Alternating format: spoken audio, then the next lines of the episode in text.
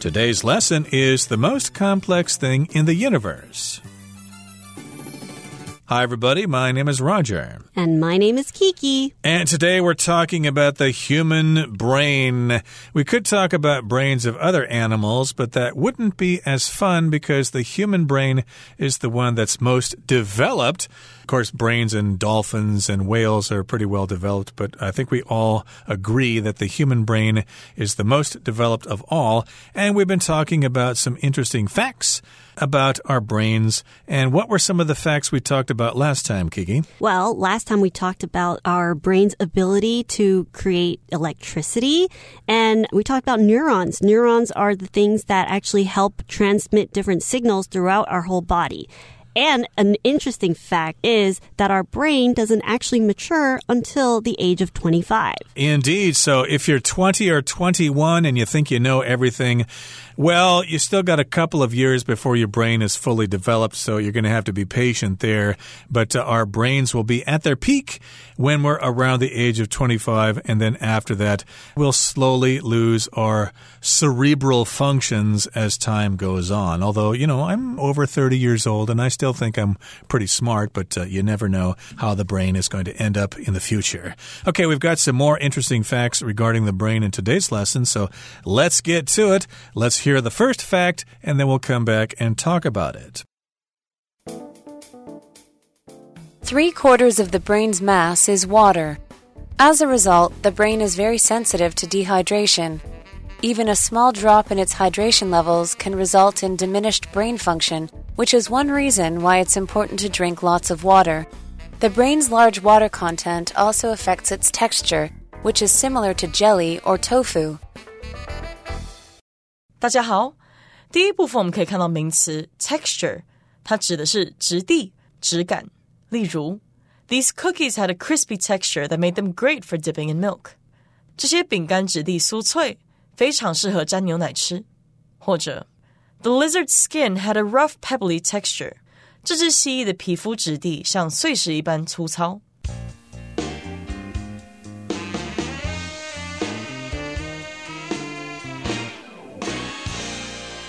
Okay, here's our next interesting fact. Three quarters of the brain's mass is water. Ooh, that's a hard one to accept there. Above your shoulders, there inside your head, is a lot of water. Three quarters of the brain's mass is water. Mass here just refers to how much stuff is there. It's kind of related to weight, but they're slightly different from each other. But in any case, it just means you've got a lot of water in your brain. Right. And as a result, the brain is very sensitive to dehydration. So your brain, it really needs to keep refilling that water. You have to keep adding water to it because it's really dangerous if your brain is dehydrated. And especially since it's very sensitive to it. So even a small drop in its hydration levels can result in diminished brain function. Okay, so of course we're talking about dehydration, which means you don't have enough water in your body.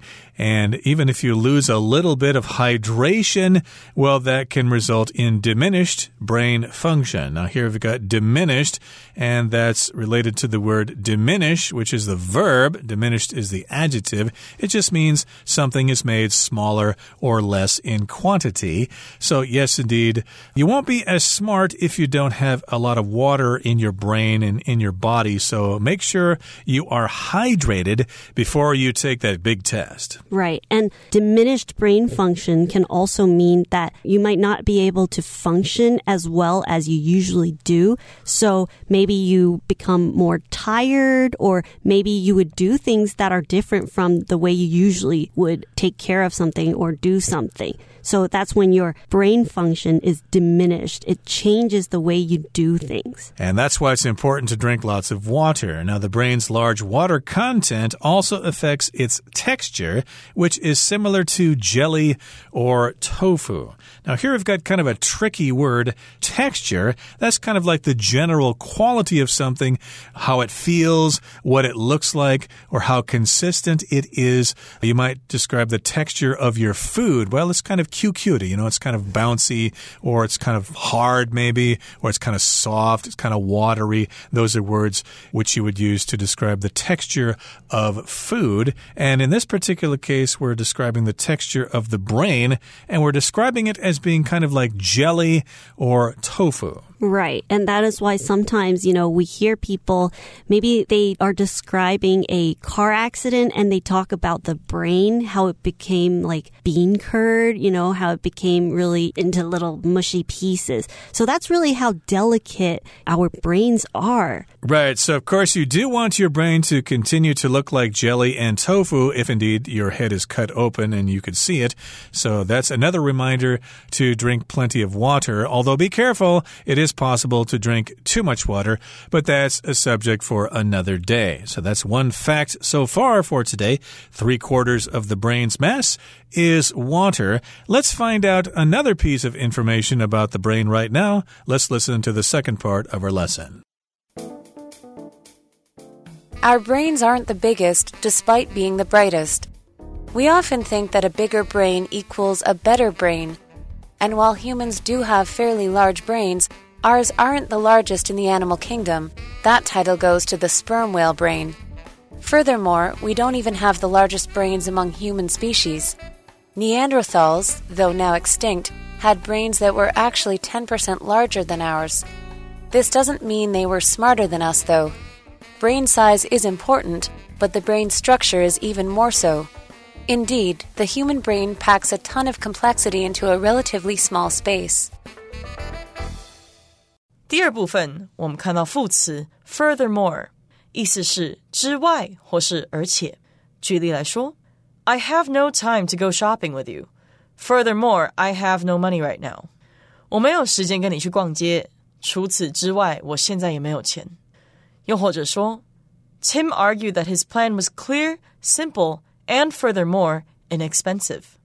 Tim 争辩说，他的计划清晰、简单而且便宜。 另外补充他的同义副词 moreover，m o r e o v e r moreover。例如，We don't have time to stop for food. Moreover, I'm not really hungry. 我们没时间停下来吃东西，而且我并不是很饿。再看一个例子。Concert tickets will be for sale starting this evening. Moreover, the first 10 buyers will receive a discount. 演唱会的门票将于今晚开始发售。 此外，前十名的买家将获得折扣。接着，我们看到单字 extinct，它是形容词，指的是绝种的、灭绝的或是不复存在的。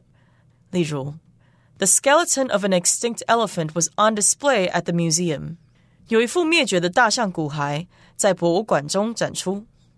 再来，我们看到片语 pack A into B，指的是把 A 装填进 B。例如 ，I couldn't pack all my clothes into the suitcase。我无法把衣服全部装进这个行李箱里。又或者是，During our brief visit to Paris, we managed to pack all the important sites into just five days。在我们的巴黎短暂参观期间，我们设法将所有重要景点挤入短短五天内。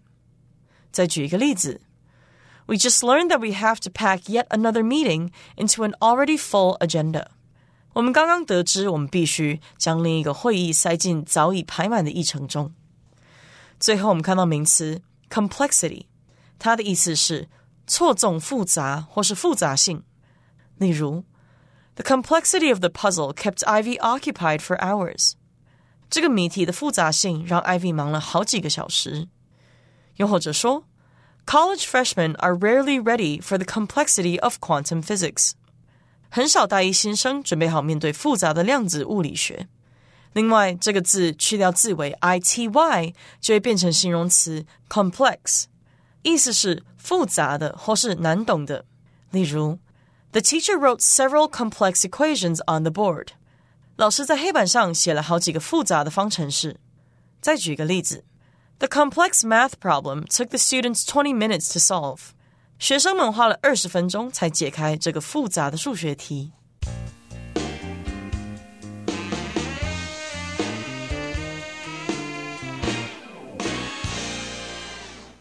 Okay, now, of course, humans are really full of themselves. We really think we're hot stuff, you know. We think we're the king of the hill. We're the smartest being in the world. So we, of course, must have the biggest brains, but the fact here it says our brains aren't the biggest despite being the brightest. So even though we are the smartest, even though we are the brightest, our brains still are not the biggest. Now, bright here can mean a couple of things. That means the light is quite intense. You might have to cover your eyes if the light is too bright. If you go out on a sunny day, of course, the sun will be very bright, so don't look up in the sky. You might hurt your eyes. But also, bright means smart or intelligent. Right. And it can also mean to be able to stand out in a crowd. So often we think that the bigger the brain equals the better brain. And while humans, we do have fairly large brains, but we're not the largest in the animal kingdom. That title goes to the sperm whale brain. Absolutely. Of course, as you know, there are many different kinds of whales in the world the orcas, blue whales, bowhead whales, etc., etc. And this is the sperm whale. And uh, of course, this title of having the biggest brain goes to the sperm whale. If you've ever watched the Oscars before, when they announce the winner of the Oscar for a certain category, they say the Oscar goes to whoever wins the award. Okay, so in this particular case, we're talking about the award or the title of having the biggest brain, and that title or that recognition goes to the sperm whale brain. So sperm whales have the biggest brains in the world. I wonder if they're smarter than we are we won't really know that, right? Unless they do more research on sperm whales. But I think there are a lot of things that researchers are really trying to tap into, like dolphin brains and whale brains. And they really do see that they have a lot of cognitive function and they really are very smart animals. They certainly are. And I know humpback whales can sing, but in any case here, we have to concede that sperm whales have bigger brains than we do. And furthermore, or in addition, also, we don't even have the largest brains among human species. And of course, nowadays, all of us are Homo sapiens, okay, but during evolution, there have been many different forms of human beings, like a Homo erectus and we have got Neanderthals here. That's, uh, of course, a type of human being that uh, existed thousands of years ago. And I should mention that this is a German word, so some people say Neanderthal, pronouncing it the English way, but I think in German you're supposed to say Neanderthal, Neanderthals. Right. And species is basically a group of living things that have similar qualities. So you can have various species of animals. So you have different species, you have feline species, but within that you can have different breeds. So you have big cats. There are species of felines, but you also have our typical house cats but those are further categorized in smaller groups like breeds. Right. you've got different breeds, of course, of cat. You know, you've got Persian cats or Siamese cats or whatever. Again, we've got Neanderthals as an example. Even though they're now extinct, they had brains that were actually 10% larger than ours. Now, if a species is extinct or if an animal is extinct,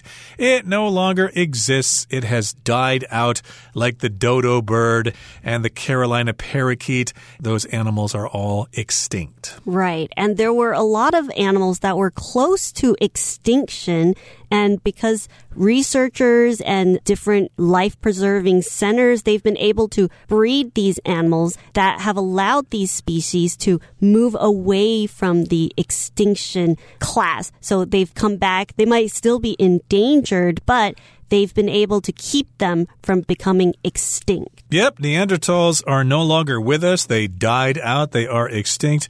But still, we were able to dig up some skeletons of Neanderthals, and we probably measured their skulls and found out that they had brains that were 10% larger than ours. Now, this doesn't mean they were smarter than us, though. Uh, yes, indeed, you can have a really big brain, but it doesn't necessarily mean you're smart. So it doesn't mean they were smarter than us, though. Brain size is important, but the brain's structure is even more so. So, of course, if you have a big brain, it does not necessarily mean that you're smarter than anybody else. But again, we're talking mostly about the brain's structure, and that's even more so, that's even more important than brain size. The structure is more important than size. And indeed, the human brain packs a ton of complexity into a relatively small space. So here we've got the verb to pack, and it's often used with either the preposition in or the preposition into to pack something in. I need to pack my clothes in my suitcase. You could also say into. I'm going to pack my clothes into my suitcase. That usually means that you're taking a lot of stuff and trying to squeeze it into a small space. So, indeed, we've got lots of complexity in the human brain. Right. And complexity here is a noun and it's related to the word complex. So it's something that's really complicated. It's something that could be very confusing or there's just a lot of things going on. So complexity is when you have so many different areas or different things that are packed into one specific subject or one item. So it could have so many different facets or so many different areas. Right. So, of course, if you talk about political subjects, they contain a lot of complexity. You have to study them for a long time to make some conclusions. And we're talking about large amounts of complex things in the brain. The brain packs a whole bunch of complexity into a relatively or comparatively small space. Okay, that brings us to the end of the second part of our lesson for today. Let's move on now to the third part. We'll listen to it first. Of course, these aren't the only interesting things about the brain. In fact, with some having called it the most complex thing in the universe, the brain still contains a multitude of mysteries for scientists to solve. Okay, the third part wraps up our lesson for today. It says, Of course, these aren't the only interesting things about the brain. Of course, there are lots of other facts about the human brain. There are lots of mental diseases we can talk about or mental conditions that we don't have time to get into here. We could also talk about why some people learn languages faster than others, for example. Those are aspects of the brain that nobody really understands. And in fact, with some having called it the most complex thing in the universe, the brain still contains a multitude of mysteries for scientists to solve. So, multitude in this case is that there's just so many different things that we still don't know. There's a large number of things that we don't know yet about our brain. Right. So, we're saying here, in fact, some people, of course, have called it the most complex thing in the universe. And since someone has said that, well, then the brain still contains all sorts of mysteries that scientists are going to look at for many, many years to come. Multitude is related to the word multiply, which means to increase the number twofold or fourfold or whatever. To multiply, of course, means to increase the numbers by using multiplication. Two times two is four, four times four is 16, etc., etc. And in this case, we've got a multitude of mysteries. And of course, there are lots of other things we could discuss concerning the brain. Okay, that brings us to the end of our lesson for today. Let's listen to Hannah.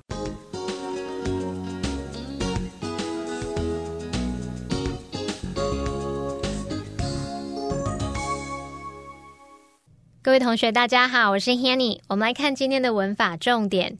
课文一开始写到，three quarters of the brain's mass is water。大脑质量的四分之三是水。好，那这边我们来学习分数的读写方式哦。用英文读写分数的时候，分子在前，分母在后，那中间通常会加入连字号。分子摆在前面呢，会用基数表达，基数就是 one、two、three 这些。那么分母摆在后面，我们是用序数表达，也就是 third、fourth、fifth 等等。好，那现在如果这个分子是大于一，我们的分母序数就要加 s。所以呢，我们来想想看哦，三分之二，那你就要二先讲，然后第三后讲，所以就是 two thirds。后面记得要加 s。好，那要特别注意，当分母是二的时候啊，我们必须用 half 来表达，而不是用 second。像二分之一，你如果把它说成 one second，那不就变成一秒钟了吗？所以，我们其实应该要用 a half 或者是 one half 去表达二分之一。再来，分母是四的时候，我们除了用 fourth，你也可以用 quarter 去表达。像四分之三就可以说 three fourths，或者是 three quarters。不过 three quarters 是比较常见的，就像文中它用到 three quarters of the brain's mass 来表达大脑质量的四分之三。好，那接着如果碰到带分数的话，我们就用 and 去连接整数和分数的部分，像五又三分之二，那就会念作 five and。Two thirds。好，在当分子分母是比较大或比较复杂的数字时，你可以在两个数字之间加入 over，然后分子和分母就用基数表达就可以了。所以像九十分之五十七，哇，这样很难想，对不对？其实你就直接把它念作 fifty seven over ninety，两边都是用基数就可以了。好在同样在课文第一部分有一个句子写到。即使含水量稍微下降一些，也会造成大脑功能下降。那文中用到动词 diminish 来表达下降、降低。那我们来学它的字首字根。好，当看到 m i n 或者是 m i n i 这一类字根呢，就带有小的意思。那么在 diminish 这个字当中，它的字首 d i 是源自于字首 d e 的变形，在这边表示完全，用来做强调用。那么 m i n 表示小。ish 是动词字尾，合在一起，diminish 就表示减少、缩减、降低，那意思就跟 decrease、lessen 或是 reduce 差不多。我们也补充几个有这类字根的单字。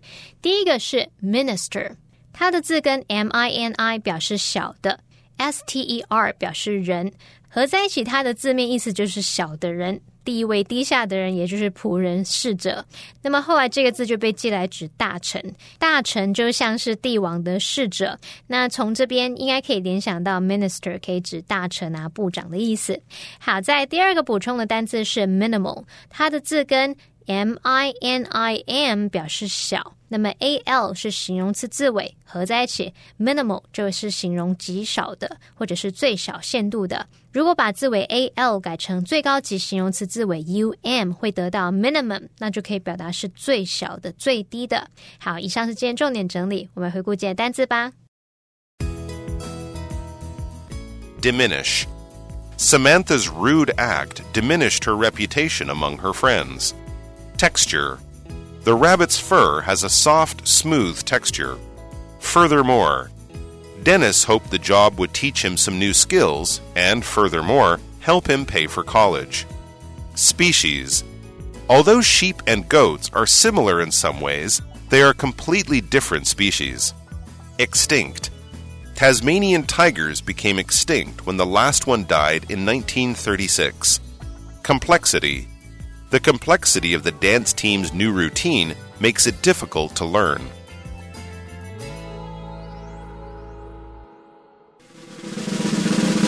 Discussion starter starts now. Here's our discussion starter for today. The question is What fact about the human brain were you most surprised to learn from the article and why? Well, I was actually really surprised that even just a little drop in our brain's hydration levels can really affect how our brain functions. I was really surprised to know that because we know that we always have to stay hydrated, we have to drink lots of water, but I really didn't think about how water can affect our brain, which is mostly built with water. Indeed. Well, to me, the most surprising fact was that the human brain contains billions of neurons. I thought the number was just in the millions or just the thousands. I can't imagine the number billion because that is a huge number, and we have all those neurons packed into our brains, which are right behind our eyes. Well, that brings us to the end of another edition of our program, and please make sure you join us again next time. From all of us here, I am Roger. I am Kiki. See, See you, next time. time.